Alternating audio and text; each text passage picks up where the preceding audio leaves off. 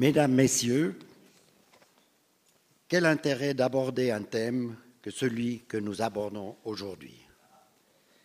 N'avons-nous pas l'impression d'en connaître les contours, d'en savoir tout ou à peu près? D'aucuns pensent certainement aussi qu'il ne peut faire l'objet de recherches relevant du domaine personnel de chacun, qu'il a tel point individuel qu'il serait illusoire de vouloir chercher des tendances généralisables, un modèle général. Les parcours de vie. Les passages dans la vie de chacun et de chacune d'entre nous, de la formation à l'activité professionnelle, à la vie en couple, à l'arrivée d'enfants, à la retraite. Malgré les, euh, malgré les interrogations, ou justement à cause d'elles, des chercheurs se, se sont attelés à la tâche. Les études systématiques dans ce domaine sont cependant encore rares, et rares sont les données empiriques irrelatives notamment ici en Suisse. Il s'agit d'un domaine de recherche relativement récent. On peut aussi s'interroger sur quelle méthode, sur quelle méthode scientifique ces chercheurs peuvent s'appuyer pour analyser un tel phénomène social. Dans nos sociétés contemporaines, caractérisées par une forte individualisation des modes de vie on pourrait donc en effet s'attendre que ces trajectoires soient également fortement individualisées, qu'elles ne suivent plus un quelconque schéma, en d'autres termes, qu'elles ne soient pas standardisées. Si par contre les recherches arrivent malgré tout à identifier des biographies standardisées, la question suivante se pose, à savoir à quelles influences sociales ces parcours types sont-elles liées Le statut social, le sexe, ont-ils une, influence sur ces, trajectoires types? Ceci nous renvoie à nous interroger sur les parcours sexués, par exemple. Sont-ils quasi naturels? Constituent-ils une donnée immuable?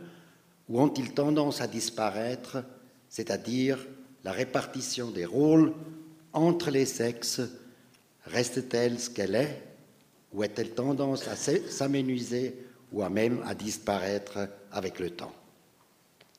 Et enfin, est-ce que les politiques publiques actuelles, dans le domaine de la politique familiale notamment, tiennent-elles compte des résultats des recherches et sont-elles à même de réduire ces disparités entre les sexes? René Lévy était de 1980 à 2006 professeur de sociologie générale à l'Université de Lausanne. Ses domaines de recherche principaux, dans lesquels il a aussi publié de nombreux ouvrages, sont avant tout la structure sociale, les études genre, les parcours de vie, la famille et la mobilisation sociopolitique. Il est aujourd'hui professeur émérite. Durant son parcours professionnel, il s'est engagé souvent dans la politique de la science en faveur de la sociologie et des sciences sociales en général, des disciplines parfois traitées de parents pauvres dans le monde scientifique. Ne parle-t-on pas souvent des sciences en désignant uniquement les sciences dites naturelles? De 2000 à 2008, René Lévy était membre du Conseil national de la recherche du Fonds national de la recherche scientifique. Depuis 2009, il est membre du comité de direction du programme national de recherche 60, Égalité entre hommes et femmes. Depuis 2004, euh, il est aussi membre de Contrapunct, le Conseil pour la politique économique et sociale. Et maintenant, la parole à M. Lévy. Merci beaucoup.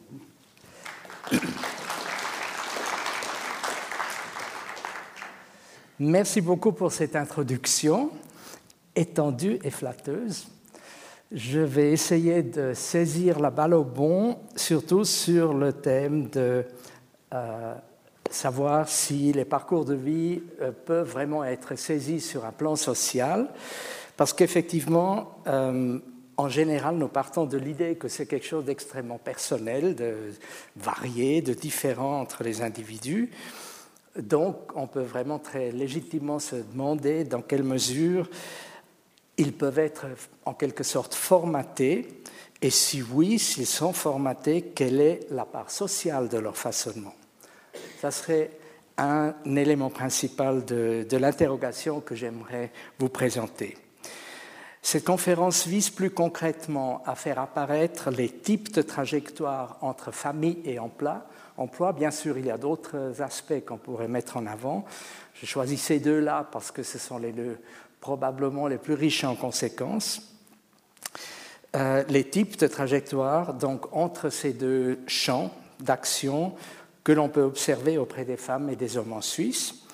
Deuxièmement, à permettre, comme l'indique mon titre, d'apprécier leur degré de sexuation et finalement, plus généralement, aussi leur degré de standardisation. Le, terme de standardisation répond directement à cette idée, à cette question sont-ils individuels et complètement divers ou y a-t-il des modèles de parcours? En plus, j'aimerais aussi très brièvement à la fin vous présenter quelques facteurs qui participent à ce qu'on peut appeler la construction sociale des parcours de vie. Et on verra qu'une image cohérente peut émerger relativement rapidement euh, dès qu'on commence à se rappeler tout simplement quelque chose qu'au fond tout le monde connaît. Alors voilà le programme concret que je vous propose. D'abord, euh, j'aimerais aborder de manière un peu générale quelques aspects de l'organisation sociale des parcours de vie, des éléments que vous connaissez en principe et qui illustrent un bout, en tout cas, de façonnement des parcours par euh, des forces sociales. Deuxièmement, je vous présenterai trois thèses qui ont été pas mal discutées, notamment en sociologie, sur la manière dont les parcours de vie peuvent ou ne peuvent pas être organisés socialement. Troisièmement, une fois ces thèses rappelées, on va euh, voir ce qu'il en est empiriquement aujourd'hui en Suisse. Et finalement, on, on, va voir quelles sont les conclusions qu'on peut tirer des résultats. Il y a peut-être un contrepoint à cette approche qu'il faut mentionner au départ. C'est évident qu'il y a des processus biologiques qui interviennent aussi dans la manière dont les vies se déroulent. Nous naissons, nous nous développons, nous connaissons des formes de maturation, nous vieillissons, nous mourons, comme tous les êtres vivants. Mais comment et dans quel rythme ces processus se déroulent est largement conditionné par le cadre social dans lequel nous vivons. Pour l'instant, c'est une affirmation, mais je vais m'efforcer de vous la rendre plausible dans un premier temps. Prenons par exemple l'espérance de vie un phénomène dont on parle beaucoup aujourd'hui. Cette espérance de vie varie énormément déjà entre les sociétés. Les sociétés riches comme la Suisse ont des espérances de vie qui sont le double, sinon le triple, de ce qu'on observe aujourd'hui dans les sociétés plus pauvres, en Afrique ou en Asie par exemple. Mais même à l'intérieur des sociétés, de chaque société, y compris les sociétés contemporaines, la longévité est fortement liée à la position sociale. Elle varie selon le degré, disons, d'aisance et de richesse dans lequel vivent les gens. Selon une étude genevoise, pour donner juste un exemple qui n'est plus tout à fait récent, qui concerne les années 90, euh, concernant les personnes économiquement actives euh, dans ce canton, la longévité était ce que vous voyez ici, c'est-à-dire assez différentes selon les niveaux hiérarchiques. J'ai malheureusement pas d'indicateur, mais je pense que vous, n'avez pas besoin que je vous guide à travers ce graphique. La hiérarchie euh, monte depuis le bas vers le haut, des ouvriers semi non qualifiés jusqu'aux professions libérales et scientifiques telles que les universitaires. Et vous voyez un décalage très très net euh, dans le sens que plus on est haut placé dans la société, notamment dans la hiérarchie professionnelle, et plus long, plus longue est l'espérance de vie, comme je l'ai signalé par, par ce petit trait. Donc on voit là aussi un façonnement social, un conditionnement social d'un aspect finalement quand même assez important des parcours de vie. À cet égard, d'ailleurs, puisque je vous parle d'espérance de, vie, il est intéressant que cette notion de l'espérance de vie moyenne, telle qu'elle est en général traitée par les médias, n'est pas, euh, elle induit en erreur. Il, n'est pas simplement faux de dire que les gens deviennent de plus en plus vieux. C'est ça qu'on entend, euh, qu'on lit dans les médias. Mais si on le dit comme ça, ça peut suggérer à tort qu'on finira peut-être une fois, un jour, à atteindre 150, pourquoi pas 200 ans. Et ça, c'est purement, c'est clairement fantaisiste. Il n'y a aucune indication qui laisse penser que c'est dans, dans les possibilités de nos corps de devenir si vieux. Il serait beaucoup plus correct, statistiquement parlant, de dire que de plus en plus de gens deviennent effectivement vieux au lieu de mourir avant. Vieux, dans cette phrase, reste aux alentours d'à peu près 100 ans. Ce qui change dans les sociétés modernes, c'est ce que les démographes appellent par un nom particulièrement barbare la rectangularisation des euh, courbes de survie euh, que je veux vous montrer brièvement. Je les ai tirées de deux, deux publications différentes.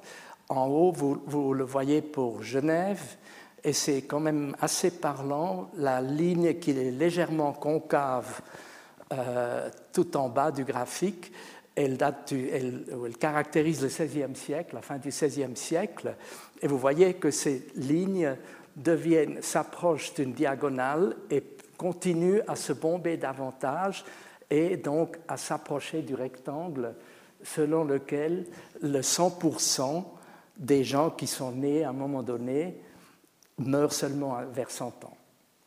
C'est ça le sens de la courbe. Hein.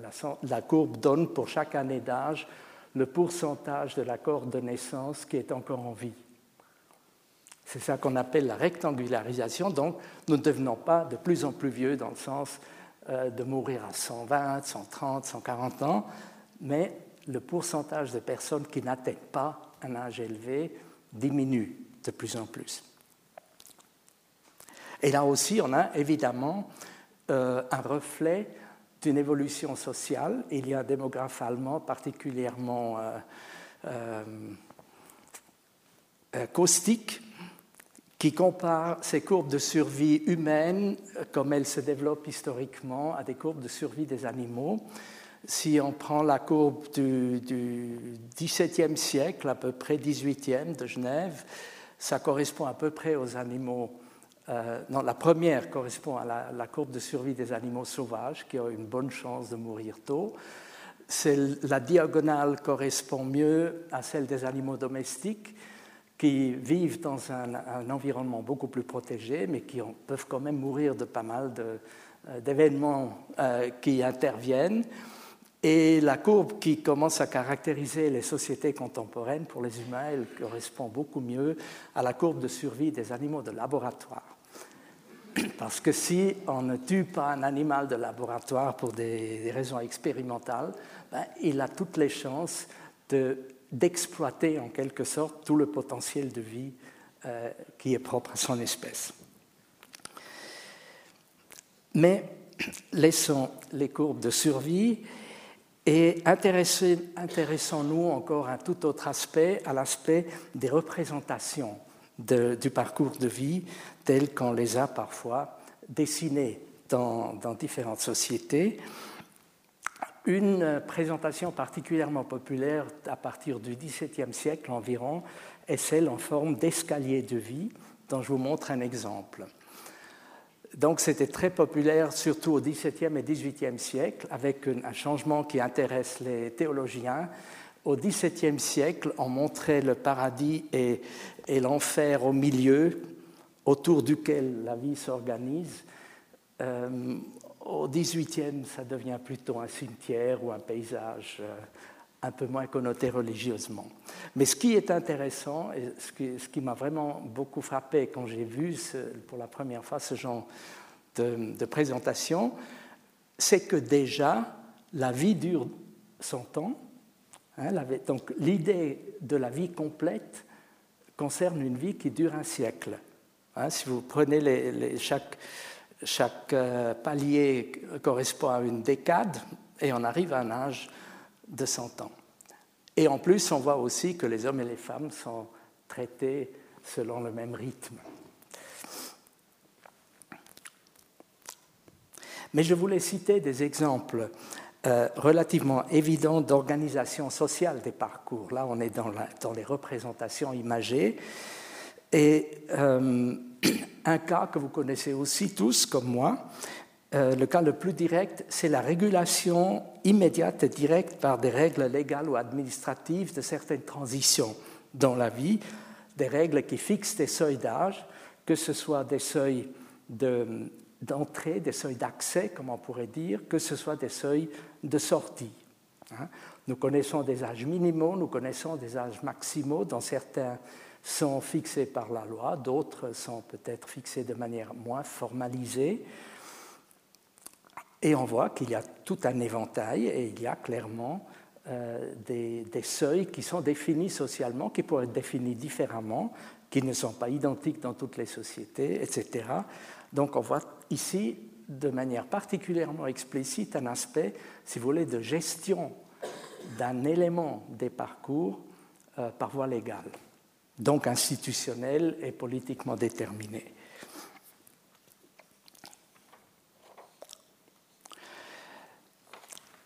Il n'y a pas que les normes légales, bien sûr, qui fixent des bornes euh, biographiques. Euh, il y a aussi beaucoup de normes beaucoup plus informelles qui ont une certaine valeur, qui sont en général moins contraignantes, mais qui sont quand même tendanciellement respectées. Tout le monde a une idée de l'âge normal euh, où il faudrait se marier, où il faudrait avoir des enfants, où il faudrait avoir son propre domicile, c'est-à-dire différentes transitions qui marquent le passage à l'âge adulte.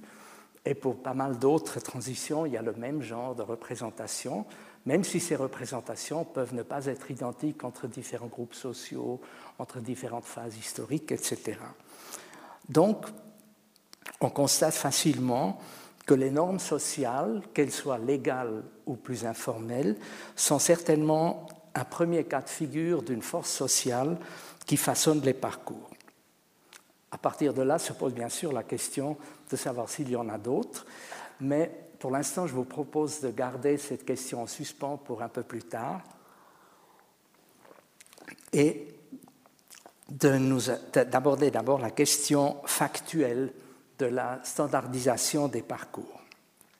Mais nous avons déjà vu, avec les exemples que j'ai cités, des éléments de standardisation, parce qu'évidemment, si si, euh, je ne sais pas, par exemple, l'État décrète une durée précise en termes d'âge d'école obligatoire, c'est clair que pendant ce temps, vous ne trouverez pas, euh, aussi longtemps que cette disposition légale est respectée, vous ne trouverez pas d'enfants de cet âge qui travaillent ou qui font autre chose.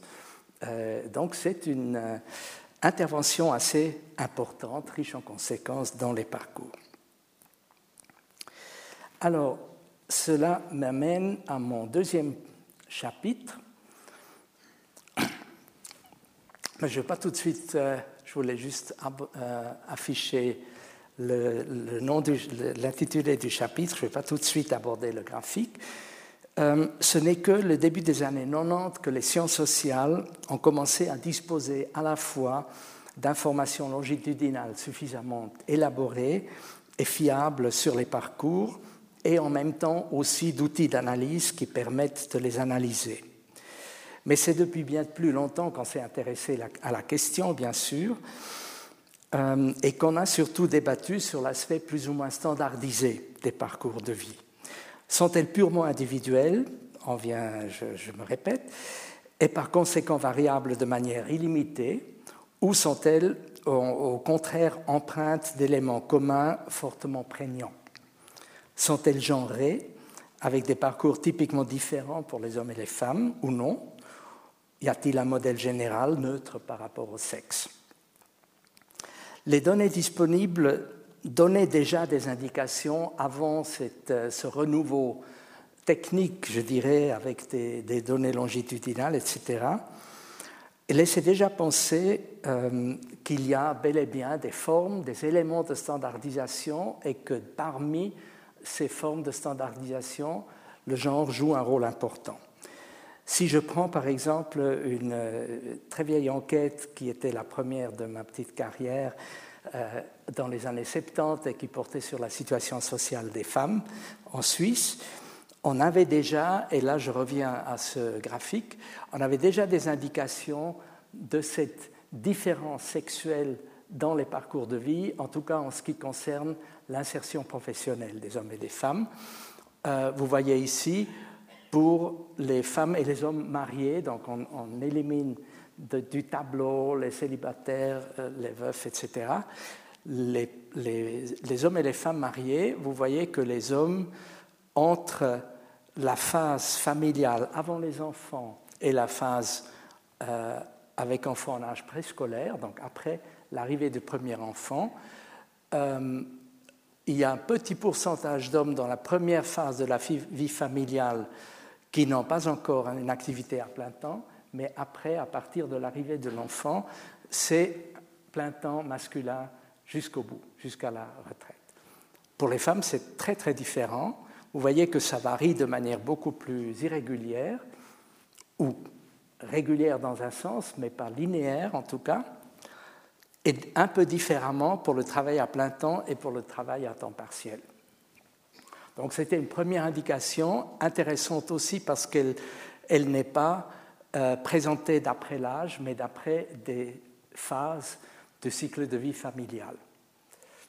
Et on a déjà à l'époque fait le constat que ce genre de variation ressort beaucoup plus clairement selon cette présentation que si on le présente seulement d'après l'âge, et ce décalage s'est encore renforcé depuis.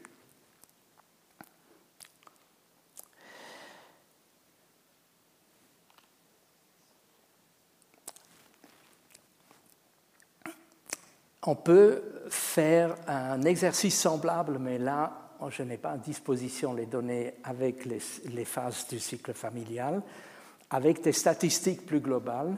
Et je veux très brièvement, sans beaucoup de commentaires, vous les montrer. Je n'ai pas encore reçu assez vite les, chiffres plus récents pour 2000 et 2010, mais je serais très étonné si les graphiques seraient, euh, très différents. Euh, vous les voyez ici pour 78 ans et 90, les derniers recensements. Ça, c'est le taux d'activité professionnelle, comme vous pouvez le lire, des hommes célibataires en Suisse pour ces trois années du recensement. Vous voyez que ce taux monte à partir déjà à l'âge de 15 à 19 ans, donc de l'âge de l'apprentissage. il monte assez vite, tout près de 100, il reste très élevé et descend très tard au moment de la retraite. Étant entendu, bien sûr, que plus on avance en âge, moins il y a d'hommes célibataires. Hein. la tranche d'âge devient plus petite parce que le gros des hommes et des femmes se marient, malgré tout ce qu'on peut dire sur le changement euh, au niveau de la formation des familles. Euh, regardons la même chose pour, euh, pour les hommes mariés on voit en quelque sorte un renforcement de ce qu'on a vu dans le graphique précédent et de nouveau peu de différence entre les, trois moments historiques 78, 80 et 90. Donc les, courbes des hommes mariés sont beaucoup plus scotchées vers 100% que ceux des hommes célibataires et euh, la diminution se fait aussi relativement tard dans la soixantaine. Pour les femmes célibataires, on a à peu près le même topo que pour les hommes célibataires. Et que pensez-vous qu'on verra pour les femmes mariées? Les mouvements sont justifiés que je vois. C'est comme ça. Donc, même avec une présentation statistique pas extrêmement pertinente, parce que basée sur l'âge et pas sur les, étapes du parcours, bien sûr, il y a quand même une corrélation entre l'âge et, ces étapes, et on voit qu'il y a des différences assez importantes. Maintenant, techniquement parlant, il faut bien le dire, euh, il s'agit là, euh, pour parler un peu technique justement, d'une interprétation de données en termes d'évolution qui ne sont pas longitudinales. Ces données ne sont pas longitudinales en l'âge des personnes. Et si on interprète cette courbe-là des femmes mariées euh, en termes biographiques, on sous-entend évidemment que, par exemple, la catégorie de 40 à 44 ans préfigure en quelque sorte ce que la catégorie de 20 à 24 trouvera euh, vivra 20 ans plus tard.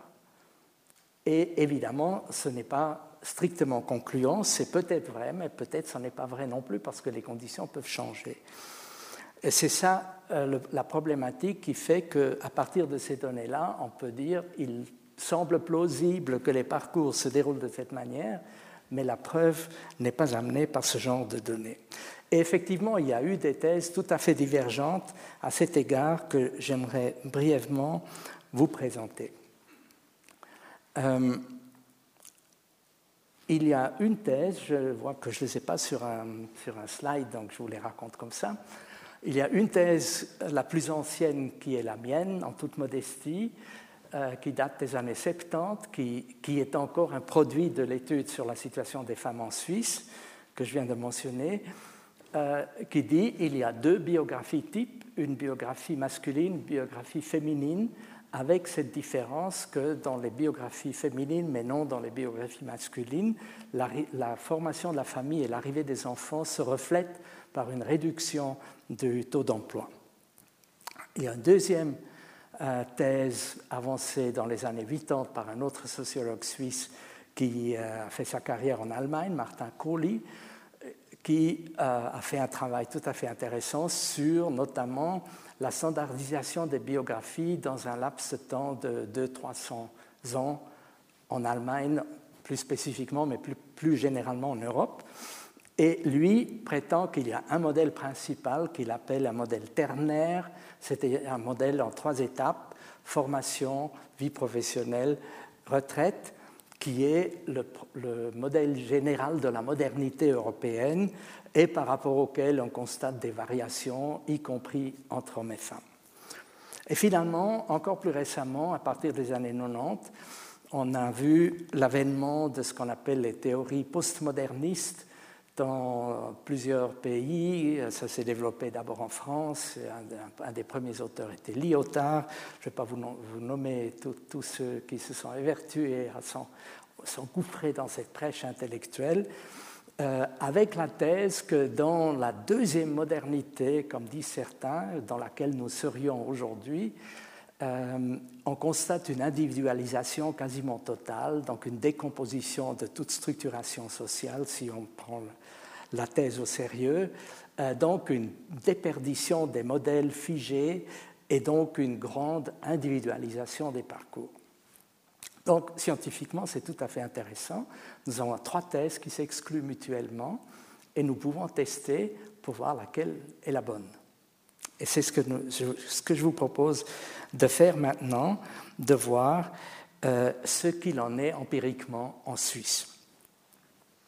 Nous avons utilisé pour, euh, pour faire cette vérification une, une technique d'analyse encore relativement peu usitée en sciences sociales qui est empruntée à la recherche en génomique, qui vient du séquençage génomique et qui permet de comparer des parcours entiers, des trajectoires entières, dans la perspective de voir dans quelle mesure différents parcours individuels se ressemblent. C'est donc une technique qui permet, si on a les informations qu'il faut, c'est-à-dire il faut des informations datées pour toute la durée de vie qu'on veut considérer, euh, donc on n'a pas juste la formation de la personne, peut-être la dernière, le dernier niveau de formation atteint, mais on a tout son parcours, y compris peut-être des reprises de formation plus tard.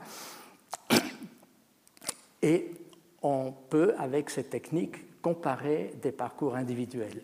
Et on peut voir dans quelle mesure il, il y a des types de parcours, c'est-à-dire des modèles de parcours qui se retrouvent et euh, qui regroupent en quelque sorte la diversité des parcours euh, qu'on peut soupçonner.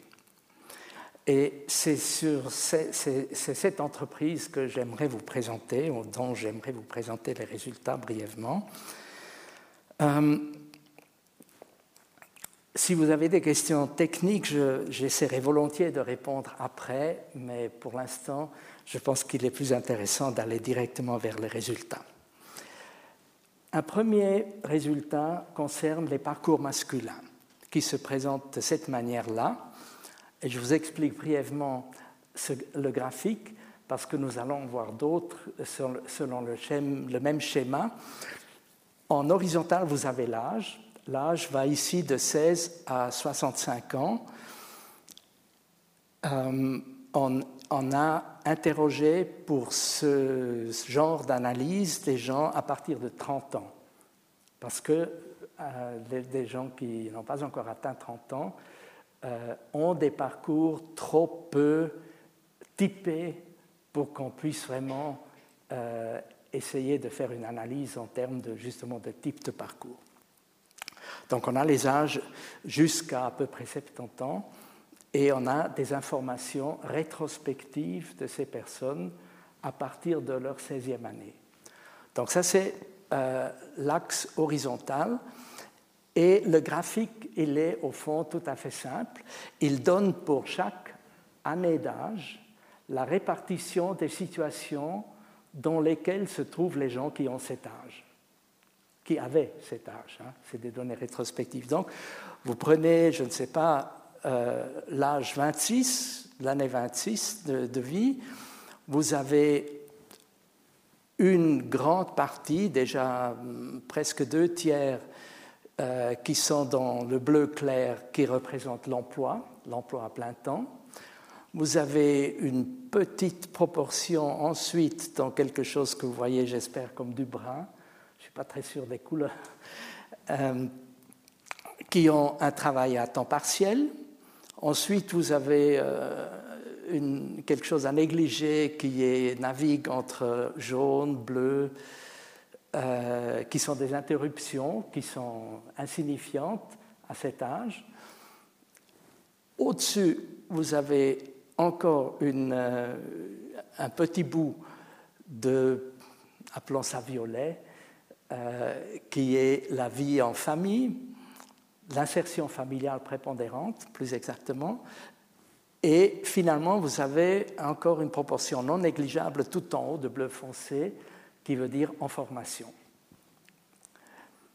Donc, vous avez comme ça, pour chaque tranche d'âge, pour chaque année d'âge, vous avez la répartition des situations biographiques dans lesquelles se trouvent les gens. Et si on les aligne comme ça, on a de nouveau, avec la réserve que j'ai déjà faite à l'égard des graphiques précédents, nous avons peut-être, probablement, une image d'un déroulement. Mais ici, vous avez cette image pour la totalité des parcours masculins. Et on voit que la thèse ternaire n'est pas très loin de ce que nous montre ce tableau ce, graphique. Hein.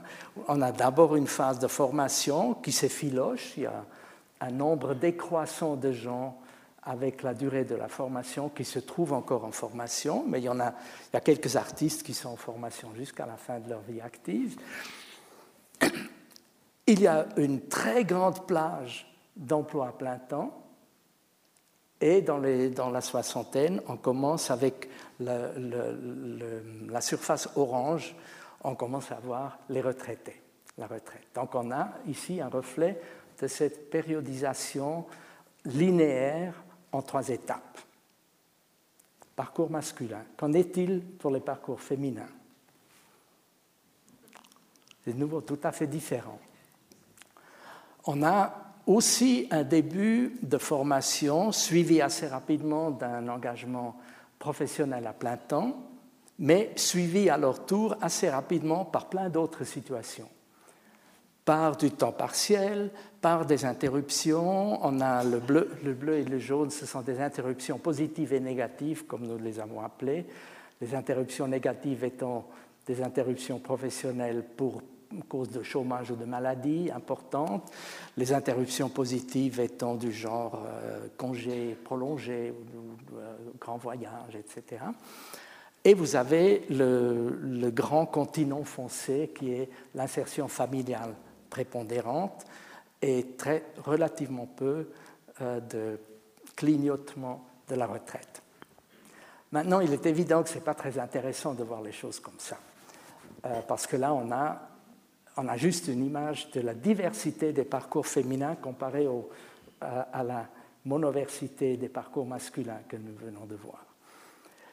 Euh, c'est à partir de là que l'analyse que, que, dont j'ai au moins cité le nom devient intéressante, mais je vous dis peut-être encore une fois plus concrètement quelles sont les, étapes ou les, les, situations, les états biographiques que nous retenons pour cette analyse, c'est les informations que nous avons à disposition.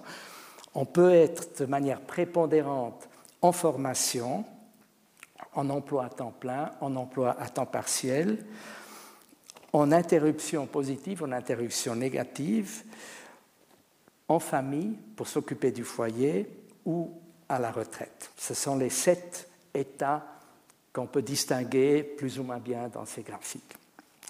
Alors maintenant, nous faisons cette analyse et je vous présente le, résultat. Cette analyse, euh, nous l'avons menée séparément pour les, les, trajectoires masculines et les trajectoires féminines. Et pour les trajectoires masculines, elle fournit deux ensembles de parcours, un très grand qui est très fortement typé et un petit qui ne l'est pas. Et pour les, pour les femmes, ce sera différent. Mais regardons d'abord le modèle principal qui ressort pour les hommes. Donc, je vous présente le même genre de graphique, mais maintenant seulement pour ceux parmi les parcours masculins qui tombent dans le premier type de déroulement. C'est un type tout à fait prépondérant. Vous voyez en haut du graphique, 72%, dans presque trois quarts de tous les parcours masculins suivent ce modèle. Et là, vous avez, en plus pur que ce qu'on a vu tout à l'heure pour la totalité des parcours, ce modèle ternaire entre formation, plein temps et retraite. Ensuite, il y a un peu plus d'un quart des parcours masculins qui font autre chose et qui ne forment pas vraiment un type. Ici, on peut vraiment parler d'un modèle bien cohérent, bien défini, bien profilé, et les 28 autres pourcents des trajectoires masculines font des choses très diverses. Il y a beaucoup plus de temps partiel, ce qui est complètement atypique pour les, hommes en Suisse. Hein, c'est typiquement féminin de faire du temps partiel. Euh, on a aussi de l'emploi à plein temps, on a plus d'interruptions, on a des périodes familiales et on a beaucoup plus de retraites. Donc, en principe, pour les, trajectoires masculines, on a un type clairement profilé et on a une sorte de catégorie résiduelle avec des trajectoires un peu de tous les genres. Pour les femmes, c'est très différent. Pour les femmes, on obtient quatre types de parcours, dont chacun est très clairement profilé, commençant par le premier, qui ressemble pas mal au euh, modèle prédominant chez les hommes, avec l'exception qu'il y a déjà une incursion de temps partiel et de temps familial, foyer, euh, beaucoup plus important, quasiment inexistant dans le modèle prédominant des hommes. Et là, c'est un tiers des parcours féminins qui correspond à ce modèle. Donc ça, c'est des parcours féminins qui ressemblent, sans être identiques, au, au, modèle prédominant chez les hommes. Mais il y a trois autres modèles de parcours féminins qu'on ne trouve pas chez les hommes, en tout cas pas comme modèle typique. Un premier le suivant. On a, après le début qui est toujours le même, donc une période de formation plus ou moins longue, suivie par une période d'emploi à plein temps, mais après ça, on a une réduction de l'engagement professionnel, pas, disparition, mais réduction à temps partiel jusqu'à la retraite, au profit d'une d'une activité familiale plus importante, mais qui n'est pas encore ici prépondérante. Premier modèle typiquement féminin. Deuxième modèle typiquement féminin, pardon. Euh, on a un début semblable avec une présence peut-être un peu plus forte même de l'emploi à plein temps dans un premier temps. Ensuite, on sort du monde professionnel temporairement pour se consacrer au travail familial. Puis on retourne dans le monde professionnel, mais seulement à temps partiel. Et là, on a encore une fois 30% de toutes les trajectoires féminines qui correspondent à ce modèle-là. Et finalement, on a le modèle le plus traditionnel où la femme quitte définitivement l'emploi après un court épisode au début, peut-être même avant le mariage, et elle reste entièrement euh, consacrée à la famille, insérée dans la, dans la vie familiale. Ça, c'est le modèle qui était encore prédominant dans les années 50-60 et qui aujourd'hui mesure encore à peu près 13%. Donc c'est un modèle en régression très forte, mais il est toujours présent et il est inexistant, inutile de le rappeler chez les hommes. Donc nous avons une euh, sexuation très très forte des modèles de parcours euh, comme on le voit ici.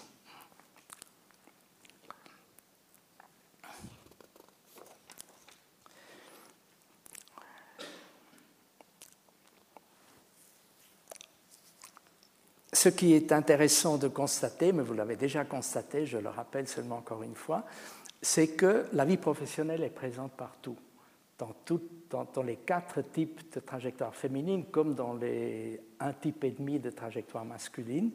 Tout le monde passe après la formation par une période euh, de travail à plein temps. C'est ce qui suit après qui, qui commence à varier passablement. Une, dernière, après, après, ce constat euh, très descriptif, une dernière étape de l'analyse dont, je vous épargne la, présentation technique, mais je peux le faire si ça vous intéresse plus tard. Euh, une dernière étape permet de voir quels sont quelques-uns des facteurs qui influencent la présence de tel ou tel type de parcours. Et en appliquant le même éventail de facteurs potentiels aux trajectoires masculines et aux trajectoires féminines, on constate d'abord que la trajectoire type auprès des hommes, donc celle que nous avons vue au début, varie très peu selon les paramètres que nous avons testés. Le seul effet, un tant soit peu euh, significatif, est que la présence d'enfants dans le couple, s'il y a couple, parce qu'on n'a pas seulement les, bien sûr les hommes mariés, on a les hommes et les femmes de tous les états civils dans cette analyse-là.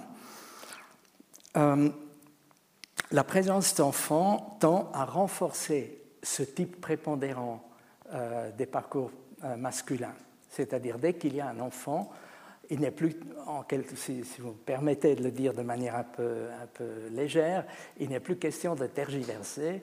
L'homme, père de famille, travaille à plein temps. C'est-à-dire la présence d'enfants stabilise l'emploi à plein temps euh, dans les trajectoires masculines sans interruption. Il en, est très, là aussi très différemment dans les trajectoires féminines. Je ne veux pas les traiter toutes avec euh, tout le détail imaginable, mais je, commence peut-être par le plein temps féminin, qui est dans un sens le plus atypique pour les parcours féminins.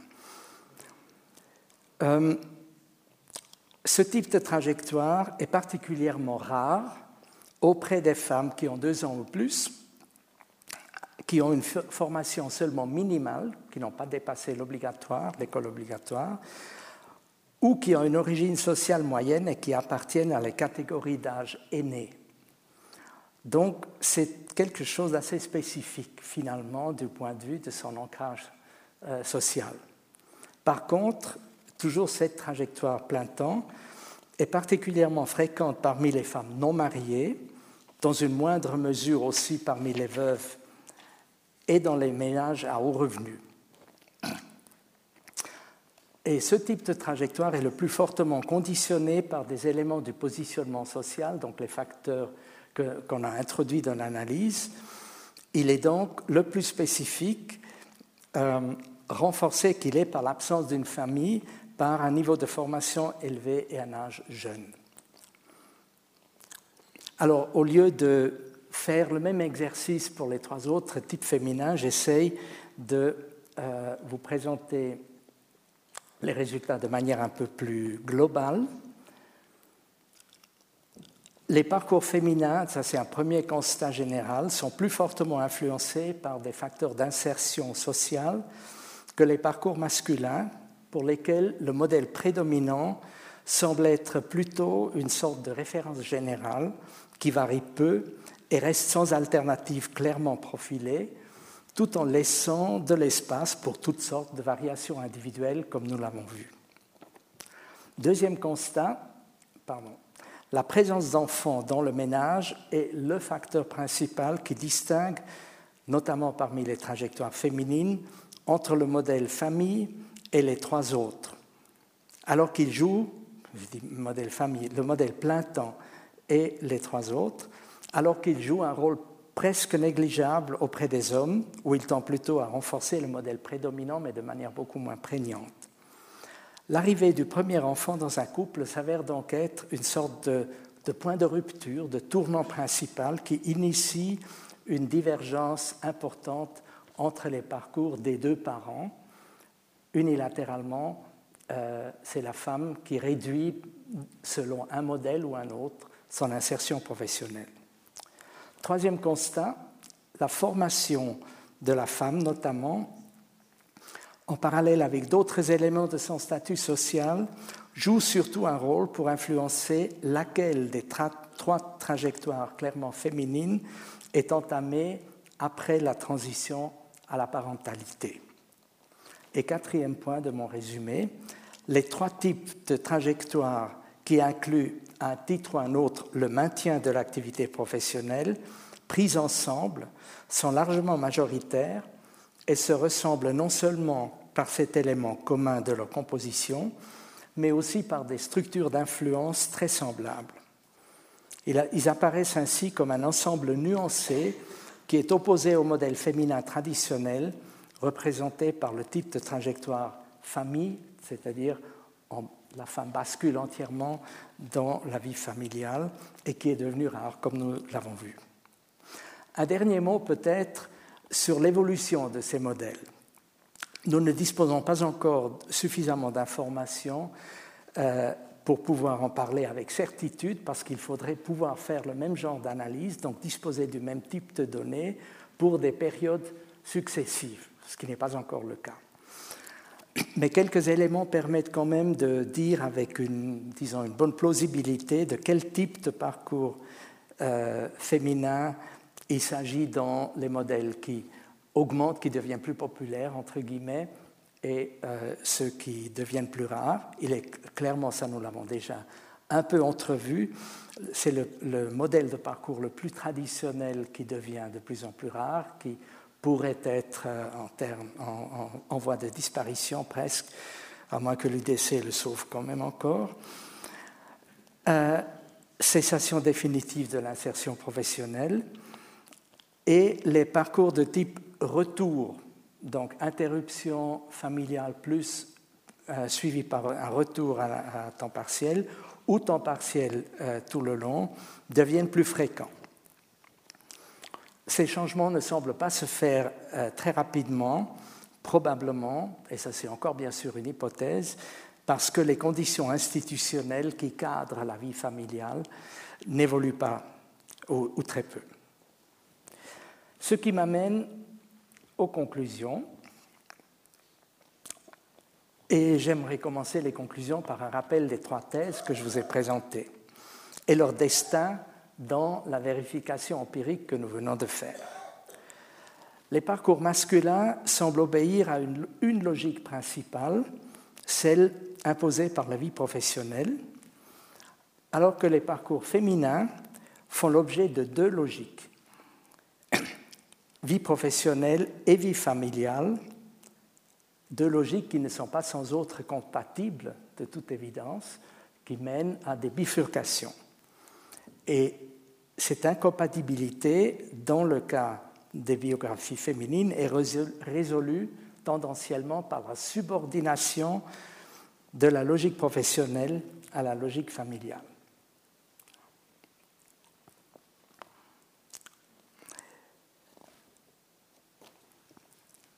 Vous voyez donc que aucune des trois thèses qui ont été émises sont strictement vraies. Les parcours de vie ne sont pas vraiment déstandardisés, donc les théoriciens de la postmodernité doivent attendre encore un peu, pour le moins, jusqu'à ce que leurs pronostics se, se matérialisent. Les parcours de vie sont sexués, donc il n'y a pas un seul modèle. Euh, donc M. Colli n'a pas tout à fait raison non plus. Mais il y a bien, s'il y a bien un modèle de parcours de vie masculin, il y en a quatre auprès des femmes. Donc Lévy n'a pas complètement euh, eu raison non plus.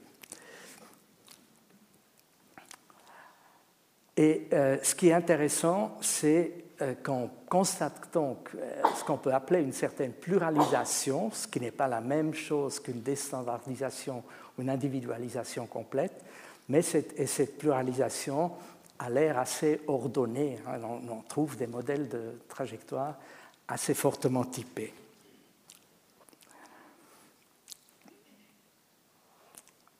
Sur un plan peut-être un peu plus général encore, et je, me rapproche de la fin, on peut dire que les parcours sont effectivement partiellement standardisés, qu'ils sont sexués clairement, euh, que le, le facteur principal qui actionne la bascule en quelque sorte est l'arrivée du premier enfant, et qu'il y a plusieurs éléments, surtout l'importance des facteurs qui influencent quel modèle de trajectoire est entamé, qui indiquent que ce sont surtout les caractéristiques institutionnelles dans l'environnement de vie des couples qui rendent les deux logiques plus ou moins incompatibles et qui concourent aussi au maintien de l'assignation prioritaire des femmes aux tâches familiales. J'ai fait un peu plus rapidement que jusqu'à présent avec mes conclusions parce que ça se répète en partie. Je vous les montre très brièvement pour me mettre à jour avec mes dias. Donc on a la standardisation, la sexuation, on a la bascule à l'arrivée de l'enfant et on a un retour des couples, ça c'est quelque chose que je n'ai pas encore mentionné, mais qui s'ensuit tout à fait logiquement de ce que je viens de présenter. On a un retour des jeunes couples devenus parents à une organisation de leur vie familiale relativement traditionnelle. Et ça, c'est bien sûr un, nouveau sujet, en quelque sorte. C'est un sujet qu'il faudrait étudier par la suite, ce que nous avons aussi fait, mais ça dépasse le cadre de ma présentation du, jour. Et euh, c'est un constat qui pose avec force la question de l'influence institutionnelle, qu'on n'a pas pu mesurer concrètement ici, qu'on peut juste soupçonner au vu des résultats. On peut penser à cet égard bien sûr à des politiques familiales et d'autres qui visent plus spécifiquement la, combinaison famille-profession, mais aussi à d'autres politiques et leurs retombées concrètes, euh, car le fonctionnement de beaucoup d'institutions a des conséquences pour la vie pratique des familles sans que ces institutions soient gérées en vue d'avoir ces effets. Donc vous avez des effets pervers, comme on dit dans le jargon sociologique, vous avez des effets non, intentionnels euh, d'un grand nombre d'institutions qui fonctionnent selon leur manière, selon leur, logique propre. Euh, je cite peut-être un seul exemple que tout le monde connaît, les écoles, les horaires scolaires, qui supposent en principe, encore aujourd'hui très largement, sauf pour le Tessin, sauf erreur, euh, que chaque enfant a à disposition une personne adulte qui peut s'occuper de lui à peu près à n'importe quel moment du jour quand il n'est pas à l'école. Ce qui évidemment euh, jure pas mal avec les conditions de vie professionnelle d'un grand nombre de parents. Donc, il y a les rythmes sociaux tels qu'ils sont euh, gérés par les grandes institutions de la vie quotidienne, en général justement sans penser à la vie familiale, pensant à d'autres logiques qui ont leur légitimité, hein, il ne s'agit pas de la mettre en question, mais ça crée des retombées pour la vie pratique et l'organisation de la vie familiale. Euh, en dehors de ces influences institutionnelles, nombreuses, indirectes et pas toujours faciles à saisir, il y a d'autres facteurs, comme par exemple la typification sexuelle des métiers, qui est un élément très très important de différenciation sexuelle, et finalement aussi simplement la discrimination des femmes dans la société en général par rapport aux hommes, euh, et notamment dans la vie professionnelle.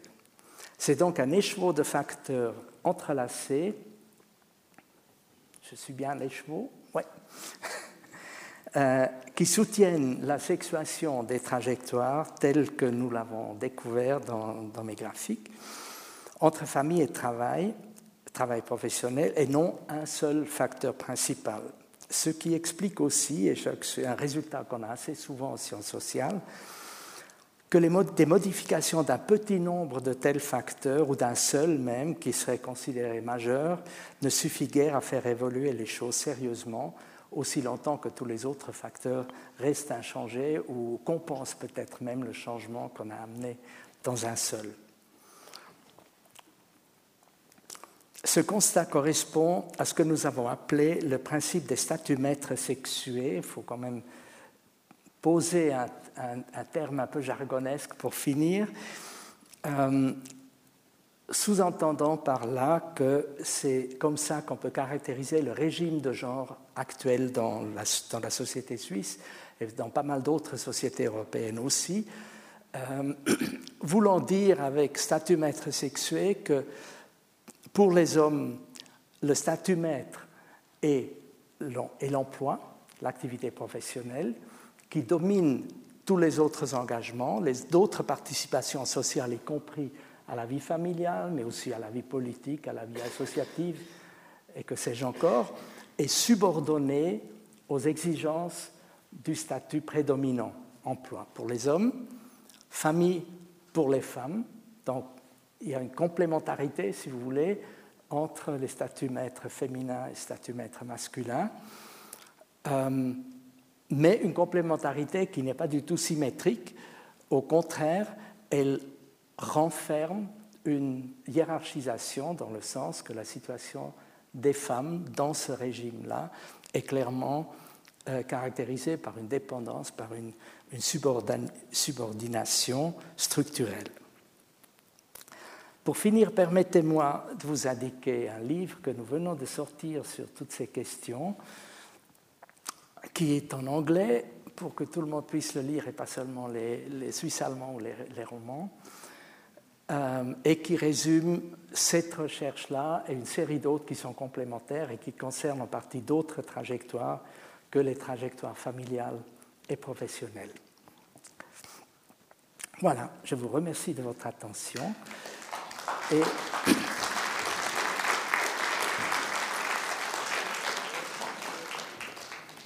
Et je réponds volontiers à vos éventuelles questions.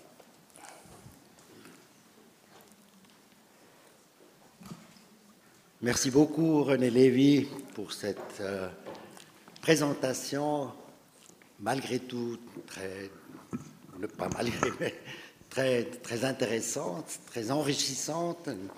Et justement, comme je disais au début, on croit de savoir un peu tout sur ses parcours de vie, mais il semble pas du tout. Alors maintenant, on ouvre la possibilité à des questions et des remarques. Merci. Je vous remercie pour euh, votre exposé qui était très clair et très intéressant. Et j'aimerais revenir sur un point que vous avez mentionné au début, quand vous avez présenté les statistiques de l'espérance de vie en fonction du statut social. Alors, est-ce que vous voyez euh, euh, un facteur causal dans le statut euh, professionnel ou social vis -vis de la durée de vie, ou bien est-ce que vous voyez plus modestement une corrélation qui s'expliquerait par d'autres facteurs qui seraient communs, qui seraient des causes communes aux deux choses? Il y a bien sûr une, série de mécanismes qui interviennent, mais je pense qu'il ne s'agit pas juste d'une corrélation fortuite. Ah, c'est très clair que les conditions de vie façonnent de, multiples manières ben, l'état physique des gens, l'état de santé. J'aurais pu tirer de la même étude de, de euh, un graphique tout à fait analogue pour l'invalidité, par exemple, où c'est peut-être encore plus évident, hein, parce que l'invalidité dans les conditions suisses d'aujourd'hui, euh, si on élimine les accidents de circulation, c'est essentiellement euh, par des accidents professionnels. Et vous avez bah, le même, c'est clair, un prof d'université a peu de chances de devenir invalide avant sa retraite, alors qu'un ouvrier dans la construction a pas mal plus de chances. C'est un, peu, euh, primitif de le dire comme ça. Mais... Je vous remercie, mais euh, par corrélation, je ne parlais pas du tout de corrélation fortuite, mais de, de, de l'existence d'un certain nombre de facteurs, assez euh, complexes, qui, qui sont des causes pour l'un et des causes pour l'autre. Oui, oui. Mais je pense que justement, on pourrait trouver des ces facteurs déjà pas mal ancré dans la vie professionnelle et dans les différences hiérarchiques qu'il y a dans la vie professionnelle. Bien sûr, ce n'est pas la seule dimension qui diversifie la vie professionnelle, la hiérarchie, mais là, un point très très important, toutes les études le montrent, et l'influence sur l'état de santé est, euh, une des influences relativement lourdes. Surtout si on éteint, en étend pardon, un peu la notion de santé au-delà du purement physique, si on inclut euh, toute la thématique du stress, de la dépression, de la motivation, de la démotivation, du bien-être subjectif. Et tous ces éléments euh, sont corrélés avec le, niveau hiérarchique. Euh, je vous remercie pour votre conférence. J'ai une petite question. Y a-t-il des sociétés par le monde où les, courbes que vous avez montrées pour les hommes et pour les femmes seraient inversées, où la femme aurait un, aurait un pouvoir de, de, travailler à 100% alors que l'homme est au foyer. Est-ce que ça existe sur la Terre ou on sera toujours un petit peu vers les courbes que vous nous avez montrées? Je crois qu'il faut scinder la question de, euh, d'une part, les sociétés actuelles au monde, qu'on connaît aujourd'hui, les sociétés contemporaines, et d'autre côté, les sociétés, toutes les sociétés humaines connues, hein, qui ont été décrites par, par des anthropologues, qu'elles existent encore aujourd'hui ou non. Et euh, la variabilité des formes sociales, des formes d'organisation sociale est beaucoup plus grande si on considère le deuxième éventail, donc tous les types de sociétés, que si on considère les, sociétés contemporaines, qui sont grosso modo plus ou moins du même type.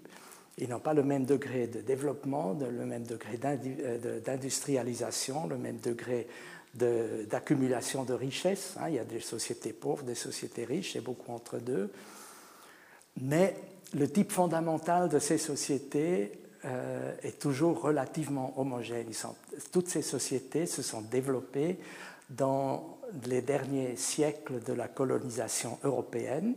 Il y avait d'autres formes de colonisation auparavant, mais qui, qui euh, vont, sont allées parfois dans un autre sens. Euh, donc, ces sociétés ont été façonnées de multiples manières sur le plan culturel, sur le plan structurel, sur le plan, par exemple, de la formation, grosso modo, pour, pour aller un peu vite, selon un modèle européen. Donc, qu'elles le veuillent ou non, qu'elles acceptent ou refusent, dans leur ADN structurel, qui n'est justement pas biologique, mais historique, euh, vous avez inscrit en quelque sorte un, même type de société, mais qui, entre autres, est aussi une société à organisation patriarcale. Il n'en est pas de même si vous regardez les montagnes des sociétés humaines qu'on connaît, qui incluent aussi des petites sociétés amazoniennes euh, qu'on découvre peut-être encore aujourd'hui là, vous avez un éventail beaucoup plus grand, mais il est intéressant de constater, là aussi je dois aller un peu vite, euh, qu'on n'a pas découvert, sauf des cas assez particuliers, un, éventail de sociétés qui irait du tout patriarcal au tout matriarcal. Mais plutôt, l'éventail est relativement bien occupé par des centaines d'exemples entre le tout patriarcal et le plus ou moins égalitaire. Et le plus ou moins égalitaire, je peux peut-être encore ajouter ça, ce sont les sociétés entre guillemets les plus primitives, c'est-à-dire des sociétés de chasseurs et cueilleurs, où la différenciation sexuelle est particulièrement faible en général. Merci, j'avais deux, deux, questions euh, d'explication, enfin euh, un peu techniques. Euh, dans la classification de votre étude, vous avez parlé de, de, de groupes prépondérants, en fait. Hein. Ça, veut dire quoi exactement, prépondérant? Qu'est-ce qui vous permet de classer un individu comme. De type. Oui, oui. J'ai parlé de type prépondérant, de modèle prépondérant. Donc, ce sont, ça veut simplement dire un type de parcours qui réunit un, une, une, très grande proportion de tous les parcours. D'accord. Donc c'est dans un esprit purement descriptif. D'accord. Et quantitativement, ça veut dire quoi, prépondérant? Ça veut dire plus de 50 hein? Oui. Oui. Par exemple, euh, vous avez vu chez les, dans les trajectoires masculines, il y a un type que j'appelle prépondérant qui regroupe presque trois quarts de tous les parcours. D'accord. Qui correspondent à ce modèle. OK. Puis j'avais une autre question. Euh, euh, en fait, il y a dans la société, il y a beaucoup de gens qui vivent en couple mais sans enfants, ou de gens qui vivent individuellement de manière célibataire sans enfants. Et, comment est-ce qu'ils rentrent dans ces, types que vous avez classifiés? Parce que le rôle de l'enfant a l'air d'être euh, déterminant, mais quand il n'y a pas d'enfant? Quand il n'y a pas d'enfant, on a de grandes chances de rester dans un dans une organisation de couple relativement égalitaire avec un fort engagement professionnel de part et d'autre. D'accord. donc le modèle féminin, à ce moment-là, se rattache, euh, dans les quatre modèles que vous avez tracés, euh, s'il n'y a pas d'enfant pour la femme. S'il n'y a pas d'enfant, on est en, le plus souvent dans le, premier type de trajectoire féminine qui ressemble au modèle masculin. D'accord. Merci. D'autres questions? Votre exposé m'a fait réfléchir sur ce qui se passe partout dans le monde. Quand vous avez un homme, un mari qui a fait l'université, qui obtient un poste intéressant, son épouse a fait aussi l'université. Quand ils ont fait des enfants, ils pourraient très bien vivre que du revenu du mari, mais souvent, au bout de quelques années, la femme a envie de reprendre son métier quand elle peut. Par contre, quand vous prenez un, un couple modeste dont le mari est ouvrier sur un chantier et la femme femme de ménage, c'est terrible parce que ils gagnent pas assez souvent, seulement avec le salaire de l'homme, pour entretenir des enfants. Donc, en fait, l'obligation de travail pour les femmes dans les couples qui ont fait des études, euh, c'est très moral, mais c'est pas nécessaire. Bon, ça dépend évidemment euh, un peu de la pondération, aussi de la pondération normative de, de ce qu'on considère. Euh, la pure contrainte économique est différente, ça c'est tout à fait clair. Mais néanmoins, et nous étions même étonnés de le voir à ce point, euh, le modèle traditionnel est particulièrement répandu auprès des familles particulièrement peu nanties. C'est comme si, bon, il, peut y avoir toute une série de raisons. Hein. Entre autres, euh, il y a la raison que peut-être que l'emploi euh, n'est pas assez arrangeant pour la femme, que peut-être elle gagnera tellement peu que ça ne vaut pas la peine euh, de sortir de la maison. Euh, peut-être aussi que l'homme est particulièrement intéressé, à garder la femme à la maison pour montrer qu'il peut se le payer, pour là aussi le dire de manière un peu légère. Il peut y avoir toute une série de raisons qui construisent en quelque sorte cette corrélation qu'on constate. Mais vous avez d'autres facteurs aussi euh, que je trouve en principe tout aussi importants du point de vue des droits humains, etc., comme par exemple la satisfaction qu'on peut tirer d'un travail. Il est relativement clair, même si tout le monde ne l'entend pas volontiers, que plus on est qualifié, plus on a accès à des emplois qui donnent plus de satisfaction, qui ont un plus grand potentiel de satisfaction. Et c'est probablement ça ensemble avec aussi le caractère d'indépendance potentielle que ça donne, qui motive les femmes plutôt euh, avec formation euh, plus élevée de maintenir leur, leur, insertion professionnelle. Et ça me paraît au fond tout aussi légitime socialement que la simple pression économique.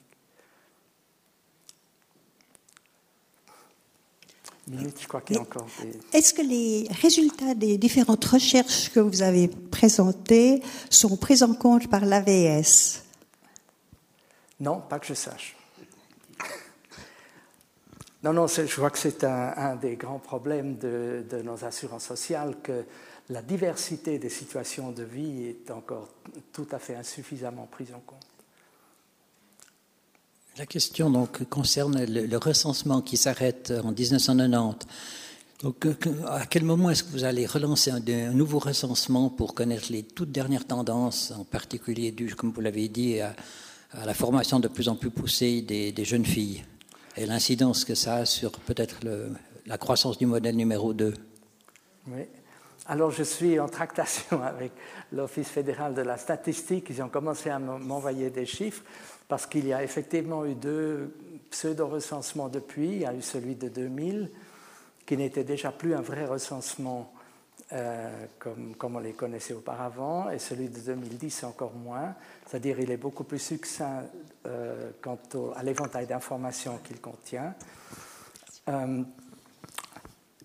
je me risquerais à un pronostic qui irait dans le sens que les formes des courbes que vous avez vues n'évolue guère, mais que le niveau, euh, notamment de euh, l'intégration professionnelle des femmes mariées, monte.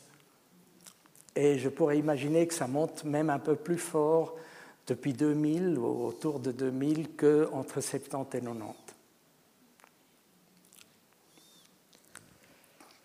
Je voudrais vous poser une question, c'est, euh, disons, en dehors des couples classique, traditionnel, on, voit quand même évoluer la société vers de plus en plus de familles monoparentales ou de, femmes divorcées, etc. Euh, est-ce que ça affecte euh, leur parcours de vie et est-ce qu'elles entrent encore dans les catégories que vous considérez?